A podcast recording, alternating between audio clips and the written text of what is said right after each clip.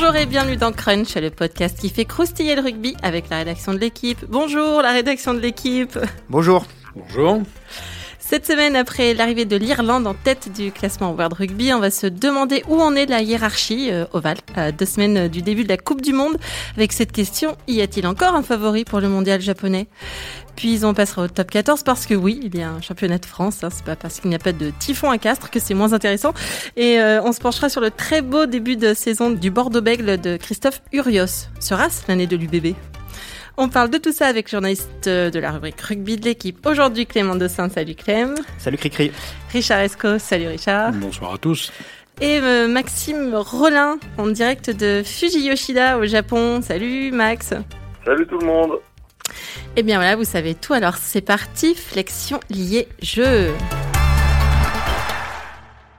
Avant toute chose, euh, on va aller retrouver Max euh, au Japon. Donc, euh, Max, tu fais partie des, envoyés spéciaux de l'équipe déjà arrivés pour suivre le, fabuleux parcours de, l'équipe de France. On a vu plein de, de jolies photos. Tout va bien. Ça commence bien. On a vu plein de jolies photos hein, du, du, mont Fuji sur, sur les réseaux sociaux, au pied duquel l'équipe de France s'entraîne. Dis-nous tout, Max. Alors, on, sait qu'il y, a 7 heures de décalage horaire, hein, donc tu es, tu, es normalement en, pyjama. Tu es aussi, je sais pas, sous, sous ton parapluie. Euh, on a entendu parler de, de typhon là-bas. Aujourd'hui, aujourd'hui, on a eu une très très belle journée.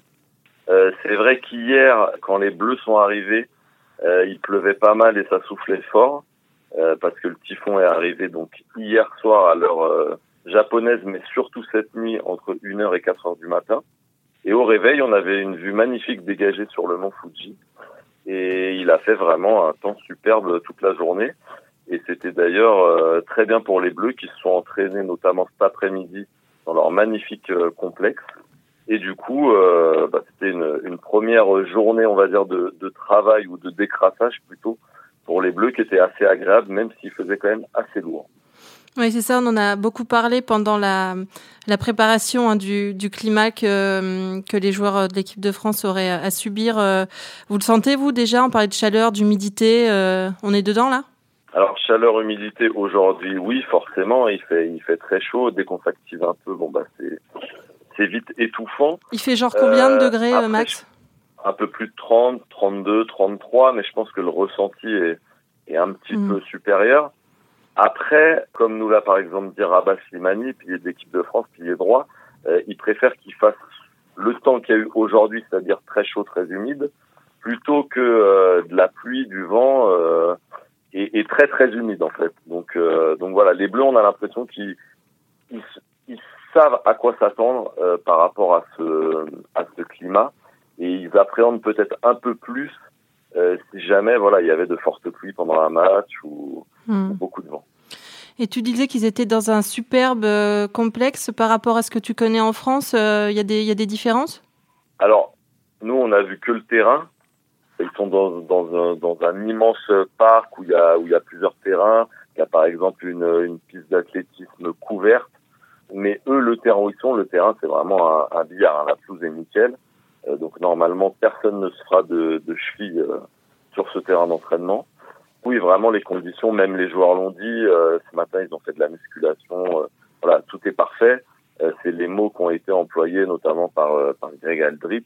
Donc sur ce point-là, tout est top pour eux. Même l'hôtel où ils sont, très bel hôtel, avec vue sur le mont sur le mont Fuji et sur un sacré parc d'attractions aussi qui donne un petit peu le tournis. D'accord. Un peu comme le jeu de l'équipe de France. C'est toi qui le dis. Les, euh, les entraînements, euh, c'est euh, c'est ouvert à la presse. Tu peux tu peux nous parler un peu de je sais pas du. les entraînements, c'est alors aujourd'hui donc il y avait la première ouverture à la presse donc 14h30 heure locale, c'est-à-dire 7h30 au petit déj chez vous. On a vu 20 minutes d'entraînement. Bon, ils ils ont pas fait grand chose. Hein. C'était ils ont notamment répété quelques combinaisons mais euh, à pas plus de 12 km heure, comme l'a répété 250 fois Fabien Galtier, l'adjoint comme les autres. Donc voilà, c'était très léger. Après, on est parti se réfugier dans une salle parce qu'on n'avait pas le droit de voir le reste. Et euh, les Bleus sont entraînés une petite heure. Normalement, ce sera le, le même programme, peut-être pas au niveau de l'intensité, mais en tout cas, on aura des ouvertures. Donc, euh, mardi, mercredi, pareil en début d'après-midi.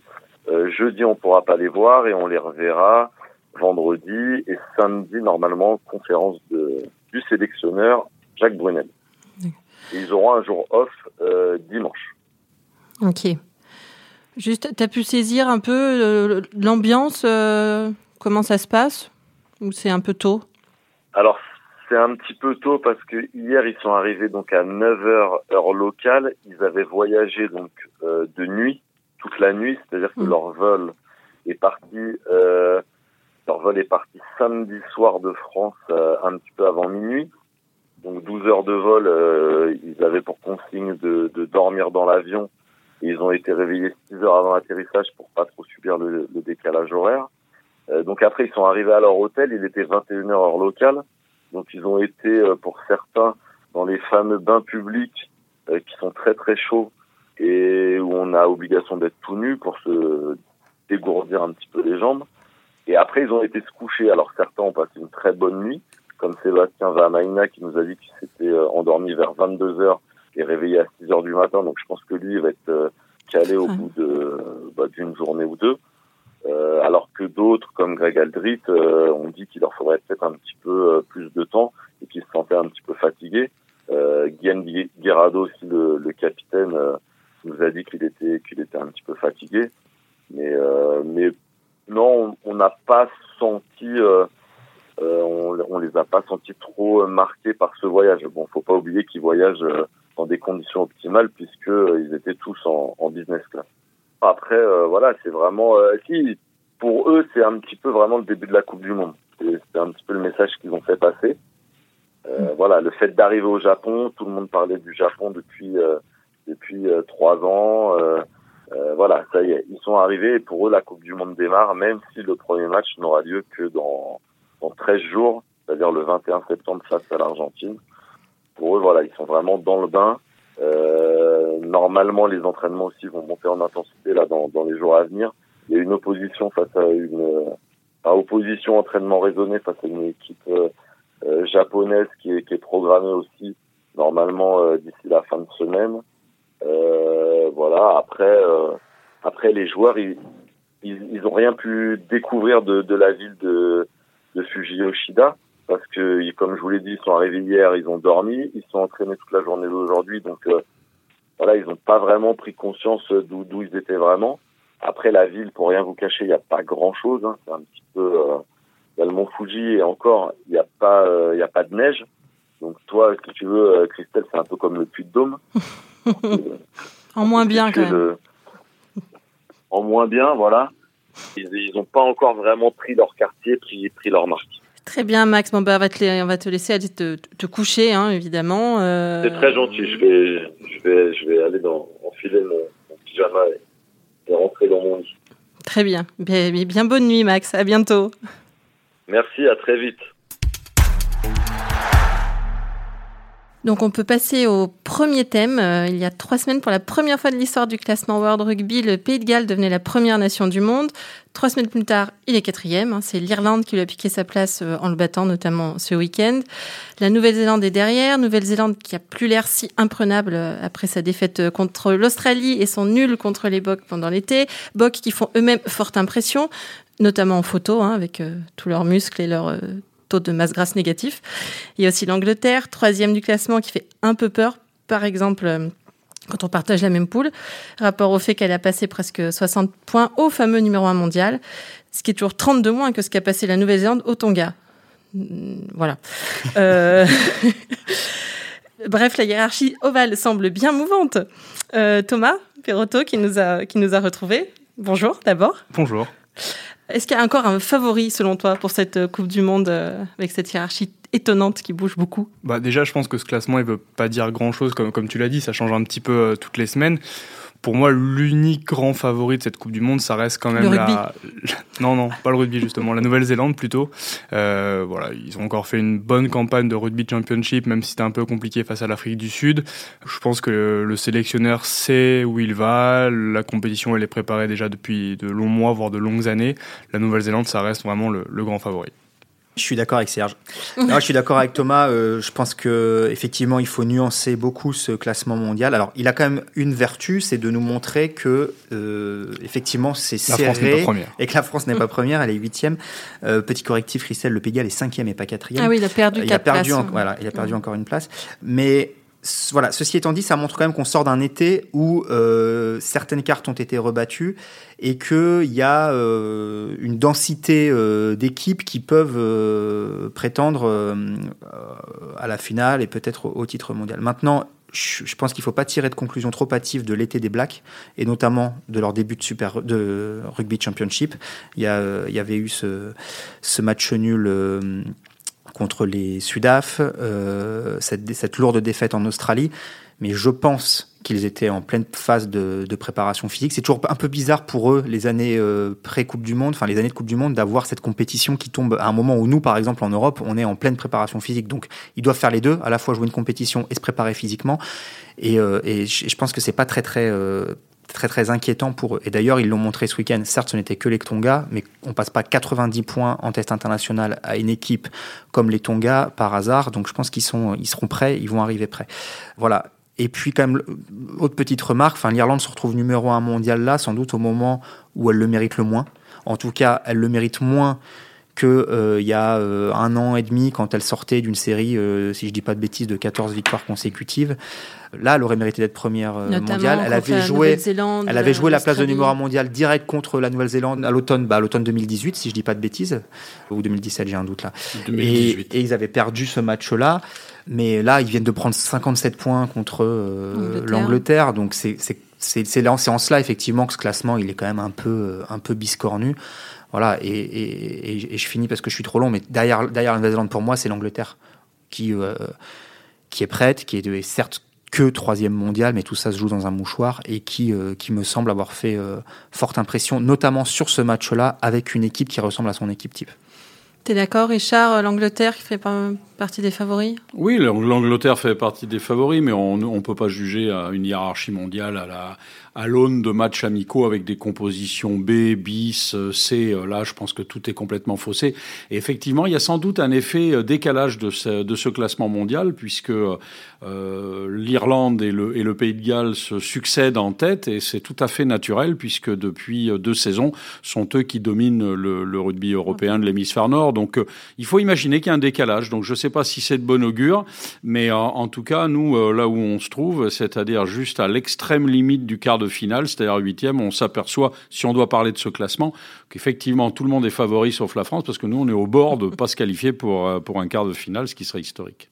Après, c'est aussi le paradoxe de, ce classement mondial, c'est qu'on on parle de, du risque de ne pas sortir de la poule. On est loin devant l'Argentine qui n'est que 11e au classement mondial. Mais encore une fois, ce classement mondial, il tient compte des adversaires qu'on rencontre. Et les Argentins, ils sont dans une compétition où ils perdent beaucoup plus de matchs euh, qu'ils n'en gagnent. Donc de fait, ils sont loin au classement, mais ils valent bien plus que leur 11e place au classement mondial. Je n'ose pas croire que l'Argentine soit pas meilleure que le Japon 10e ou les Fidji 9e sur un, sur un match. Donc euh, voilà, c'est en cela que ce classement, il, est, euh, il, est, il, ne vaut que ce qu'il vaut. Quoi. Exactement, parce que nous, pour donner un éclairage, si on devait disputer une espèce de Five Nations de l'hémisphère sud, je pense qu'on serait 16e ou 17e. Hein. C'est possible. Oui, parce qu'on rappelle que l'Argentine euh, est dans le Rugby Championship, donc joue contre la Nouvelle-Zélande, euh, l'Afrique du Sud, l'Australie, ce n'est pas vraiment pareil que jouer contre l'Écosse ou l'Italie en matière de points. Les bocs, on, non, on en parle un peu, euh, notamment après cette photo qui a fait fureur sur les réseaux sociaux. Et c'est pas photoshopé, hein. Il paraît. Même si Colby, on a l'impression que c'est une nouvelle personne. Mais... C'est possible que les Sud-Africains aient changé d'apparence euh, en l'espace de six semaines ou, huit semaines. Non, l'Afrique du Sud, c'est évidemment très impressionnant. quoi. Euh, J'arrive pas à me rappeler le, ça fait combien de temps qu'ils n'ont pas été peut-être aussi forts avec un, effectif aussi fourni. Et aujourd'hui, je pense qu'ils peuvent euh, lutter. Derrière la Nouvelle-Zélande, ça reste l'équipe la plus impressionnante dans son jeu, dans son effectif, et, euh, et aussi même dans, la stratégie de, de ce qu'essaie de faire l'équipe euh, sur le terrain. Je suis, je suis entièrement d'accord. Et en fait, ils ont un atout énorme c'est qu'ils sont dans la poule de la Nouvelle-Zélande. Ça peut paraître tout bête, mais ça veut dire qu'ils ne le, le retrouveront pas avant la finale. Mmh. Donc, quel que soit, franchement, leur poule est d'une faiblesse. Il y a ce duel qui est très, qui est très relevé. Derrière, euh, Italie de mémoire, euh, Namibie, Canada, je crois. Donc, euh, ouais, on parle de trois équipes. On a vu l'Italie contre la France, c'est extrêmement faible. Donc, il n'y a, même pas photo sur les, deux qualifiés pour les quarts de finale. Et donc, ensuite, il y a non pas un boulevard, mais en tout cas, ce sont deux équipes que je serais pas étonné de retrouver ensuite euh, en finale, puisqu'elles vont, elles vont s'éviter euh, sur la suite de la compétition. Je voudrais quand même juste revenir sur cette photo, parce que euh, on lit beaucoup de choses sur là-dessus. Juste pour ceux qui l'ont pas vu, c'est une photo dans le vestiaire où ils sont tous une photo d'équipe, tous torse nu, extrêmement extrêmement musclés, très très secs. Voilà, il y a des explications aussi. Thomas le disait, d'abord, il y a la prépa physique et leurs physiques se sont sans doute transformés sur les six semaines, mais je pense que c'est le cas des Français, on l'a dit, ils ont perdu beaucoup de poids, ils se sont asséchés. C'est le cas, de, d'à mon avis, à peu près toutes les équipes. J'en discutais euh, avec Aurélien Bouisset pour ne pas le trahir, qui me disait euh, qu'il était présent au stage de, de, préparation des Gallois dans les Alpes, en Suisse, et qu'il les avait vus voilà, un moment euh, sur une fin de séance torse nu, et ça, ça ressemblait aussi un petit peu à ça. Maintenant, elle arrive dans un contexte, cette photo, c'est pour ça qu'elle fait, jaser. Elle arrive dans un contexte où il y a des joueurs sud-africains qui se sont fait pincer pour dopage. On pense à Dianti, notamment l'ailier, qui n'est pas retenu pour la Coupe du Monde, mais qui a fait une partie de la préparation avec le squad et qui s'est fait pincer. Stasson, le joueur du, Stade français. Et puis, en plus de ça, alors c'est peut-être, ce sont des choses complètement distinctes, mais il y a la mort de Chester Williams qui rappelle 95, qui rappelle les soupçons de dopage sur cette génération-là. Donc voilà, c'est tout ça qui se mélange un peu dans les esprits. Maintenant, il faut savoir quand est-ce que sa photo a été prise. S'il sort d'une séance de muscu, ils sont forcément voilà, hypertrophiés, euh, les muscles congestionnés et tout ça. Et bon, c'est vrai que c'est impressionnant. Il y a Jesse Krill, notamment le centre Sudaf. On a l'impression qu'il a des abdos qui lui remontent jusqu'à la glotte. Ça fait un peu flipper. Mais. Euh, Toi aussi, ça fait ça. C'est vrai. On a fait la même photo l'autre jour, Clément, en sortant de la salle. Franchement, il n'y avait pas de grande différence. non, non, c'est vrai, c'est vrai. On était un peu moins bronzés.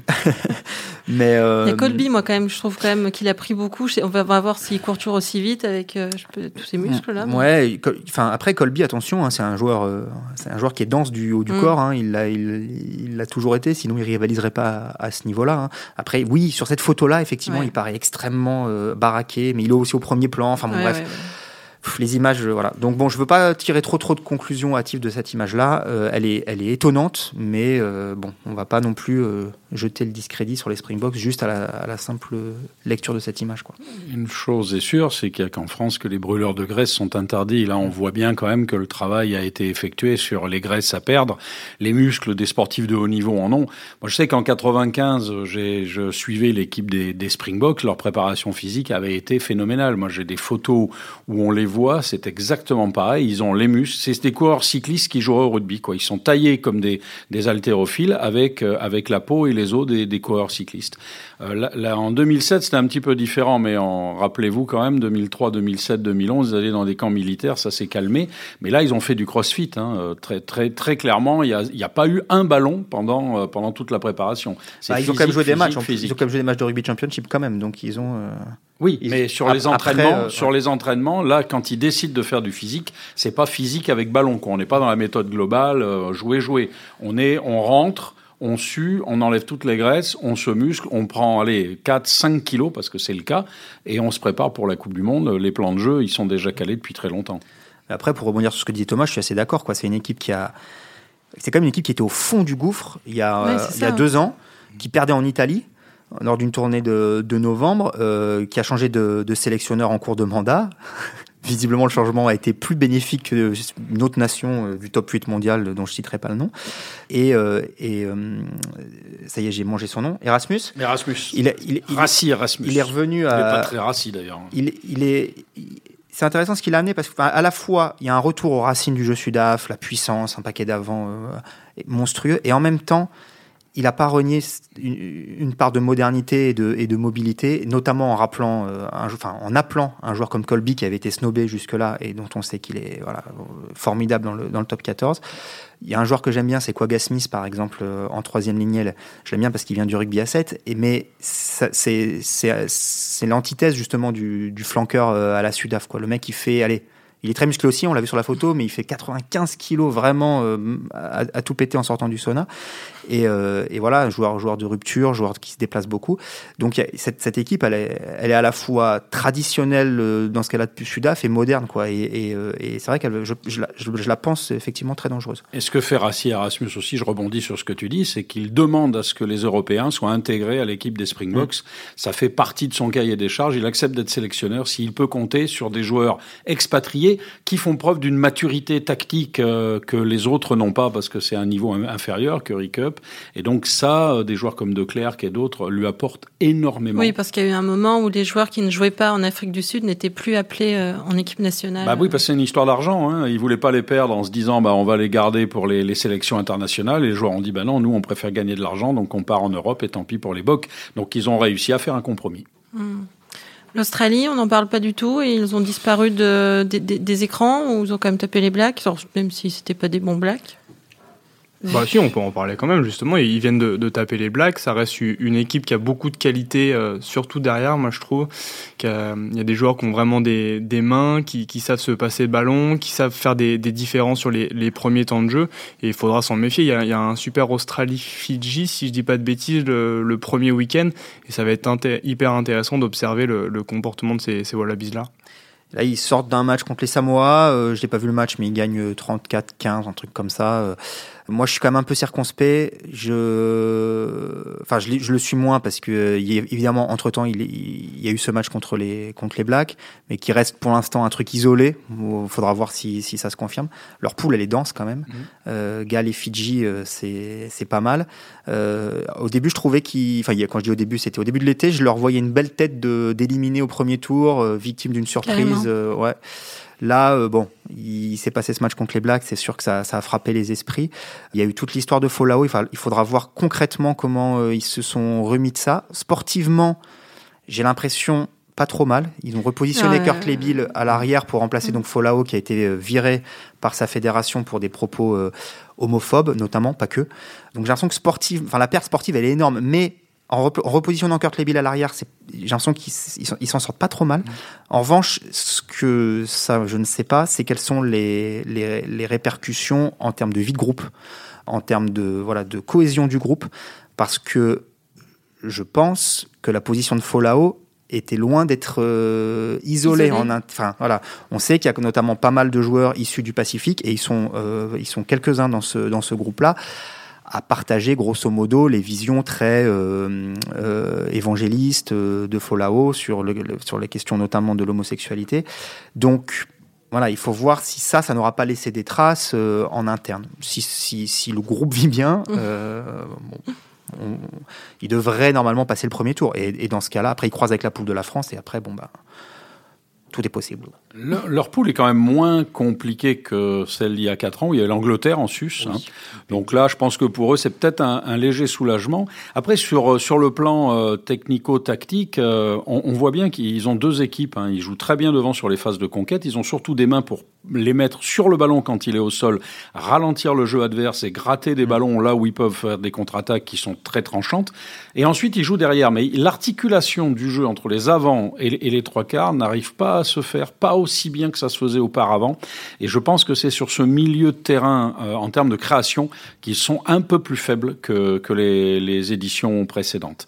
Donc euh, je pense que là, sans doute sortiront-ils, et je, moi personnellement, je les vois sortir en, en tête de liste. Après, ça sera un peu compliqué pour aller plus loin parce que là, on aura besoin de, de stratégies beaucoup plus performantes et tranchantes. Et là, c'est là où ils sont un peu plus faibles sur l'articulation avant euh, trois quarts. France-Australie en quart de finale. Oui, oui, ça oui, peut, hein. oui, oui, ça peut. Donc ça ils peut. iront un peu plus loin. Donc ils iront peut-être un peu plus loin, ou pas. ou pas. Non, non, non, non. non euh, Après... Ça serait une chance pour nous. En, en, tout cas, on a une chance, c'est de rencontrer non, mais ou le Pays de Galles ou l'Australie, qui sont certainement, de toutes les nations dont on parle, celles qui sont le plus abordables. Je dis pas euh, imbattables, abordables mmh. pour une équipe de France qui arrivera à se sublimer. Ça fait beaucoup de si, hein, mais on verra. à sortir de poule déjà.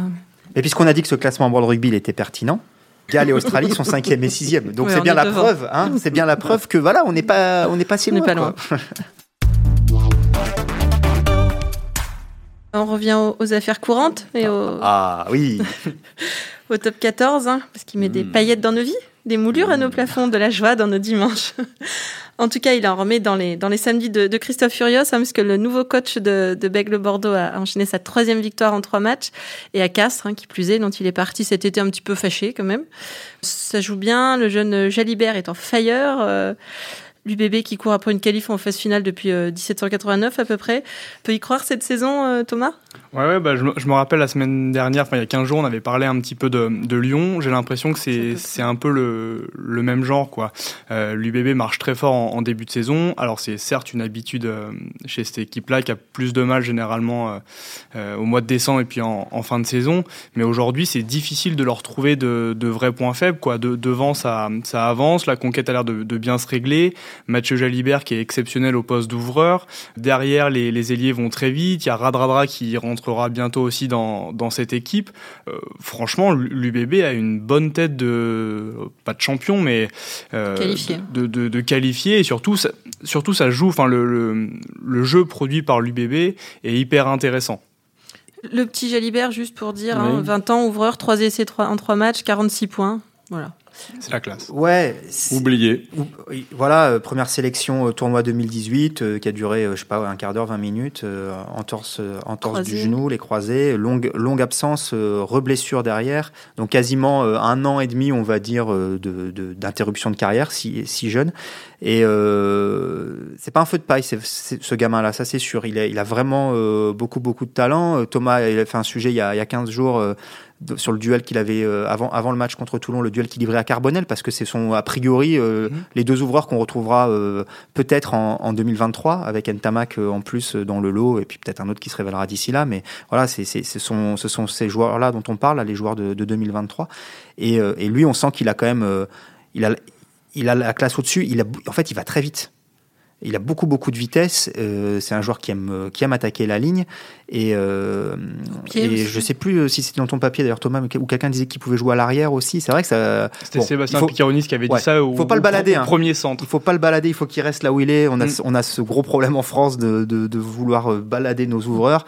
Il faut qu'il reste à l'ouverture. Mais c'est un mec qui pourrait qui dépareillerait pas à l'arrière. Il a il a des pattes et tout donc il est il est vraiment vraiment super intéressant. Oui puis il a une, il a une capacité technique euh, pied droit, pied gauche, main droite, main gauche, inspiration, il voit tout de suite où est-ce qu'il peut y avoir un intervalle. Et surtout, il voit l'intervalle derrière la défense. Ça, mm. c'est vachement intéressant. C'est ce que me disait un jour Patrice Lagisquet en parlant de Plisson. Il me disait Plisson, à l'ouverture, il voit le premier rideau qui est devant lui, mais il voit pas ce qui se passe derrière. Jalibert a l'impression que le premier rideau, il a déjà emmagasiné, il a déjà analysé, et il regarde ce qui se passe dans le deuxième et dans le troisième. Et c'est ça un vrai ouvreur, c'est d'avoir à la fois le champ profond, latéral, et, et lui, il a ça.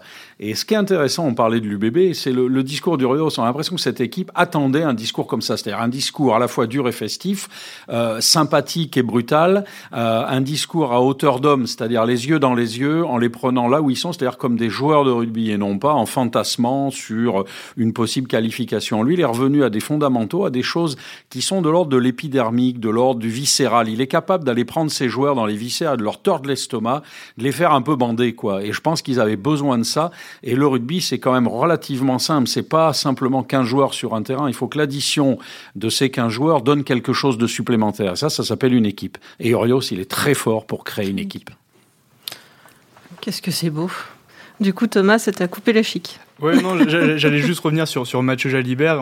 Richard parlait de son, sa capacité à voir derrière le, le, premier rideau. C'est ce qui lui a permis de marquer deux essais contre Toulon et contre Casse. C'est exactement les mêmes. Quoi. Il, il, lève les yeux, le petit coup de pied par-dessus. C'est lui qui est le premier euh, pour, pour aplatir. Enfin, dans, dans l'exécution, c'est vraiment parfait. quoi. Moi, je reviens maintenant à un truc plus global sur, euh, sur l'équipe, mais, euh, mais bon, évidemment, je crois Curieux, c'est la meilleure chose qui pouvait leur arriver. On a senti quand même qu'en termes de management, depuis euh, 3-4 saisons, ils savaient pas trop où ils allaient. Il y a eu l'interlude de Rory Tig, euh, qui était d'abord un, un, adjoint, puis un numéro 1, mais ça s'est pas bien passé.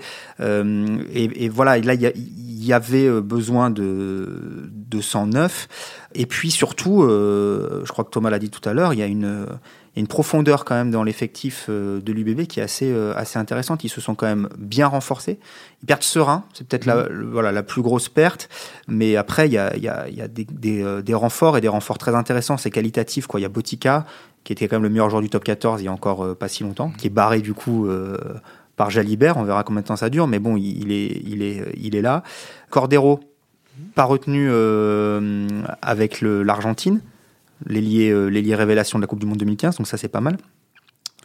Flancard, c'est peut-être un ton en dessous. La Meura qui fait des gros matchs, qui est, qui est, qui est quand même un, international français. Le petit Loukou à la mêlée qui vient mmh. remplacer Serein et qui vient de, de, Biarritz, qui est un bon joueur, un très bon joueur de rugby. Donc, qui a du, qui a du pied.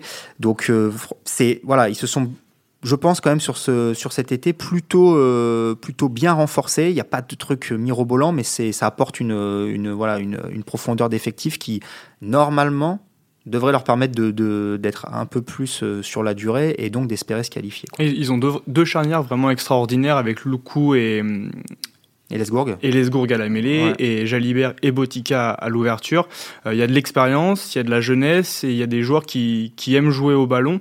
Et Christophe Furios va, je pense, avoir la capacité d'alterner euh, ses charnières en fonction des, des oppositions, mettre de, de, la concurrence, et ça, c'est vraiment intéressant, je pense. D'autant que c'est son choix. Hein. Il faut savoir que Christophe Furios, ça fait un an qu'il bosse sur, euh, sur l'effectif mm. de Bordeaux. Ça fait un an qu'il sait qu'il tracasse, ça fait un an qu'il sait euh, quoi faire à Bordeaux? Il a recruté. Moi, je sais pour en avoir parlé avec quelques-uns des agents avec lesquels il travaille.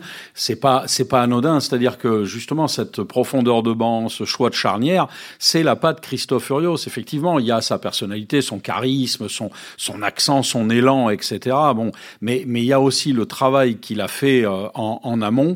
Et ce travail aujourd'hui est en train de payer. Et attention, sur une année de Coupe du Monde où on sait que beaucoup de clubs sont handicapés, alors que euh, l'UBB, lui, peut-être, est, je dirais, euh, sur, euh, suréquipé à ce moment charnière où sur 6, 7, 8, 9 matchs, il va falloir marquer des points parce qu'il n'y aura pas les, les, les, 35 meilleurs joueurs français et, et peut-être même les 35 meilleurs joueurs étrangers, puisqu'on sait que le mm. top 14 est un, un très très bon hôte. Bah, concrètement, il leur manque qui? Il leur manque Poirot, qui est, voilà, qui est leur, leur capitaine. Il leur manquera Dradra c'est à peu près tout. Bah voilà. euh, je crois qu'il y avait 3, 3 ou 4 joueurs. Ouais, c'est peu quand on très, sait que pour les autres, c'est 10, 12, 13, 15 même pour ça. Oui, c'est pour ça que ce que tu disais, c'est un peu comme Lyon. Lyon, l'UBB risque de prendre pas mal de points maintenant et après il va falloir les, les chercher. C'est les deux équipes qui comptent, je crois, le moins de joueurs engagés à, à la Coupe du Monde et pour l'instant, bah, ça se voit au classement. Bien joué. Moi, je, pense que ça, ça fait partie d'une d'une approche stratégique d'une saison euh, en disant, bah voilà, c'est l'année ou jamais, c'est maintenant. Il faut engranger des points et ces points-là, personne ne leur enlèvera. C'est bon, messieurs, on a fait le tour On a fait le tour. Eh bien, merci. C'était Crunch, une émission de la rédaction de l'équipe. Aujourd'hui, j'étais avec euh, Richard Esco, Clément Dossin, Thomas Perotto. On avait Maxime Rollin en direct du Japon. Merci à Roland Richard, à la technique et à l'édition. Retrouvez-nous tous les lundis sur l'équipe.fr, Apple Podcast, SoundCloud. N'hésitez pas à réagir. Laissez-nous des commentaires. Mettez-nous plein d'étoiles. À la semaine prochaine.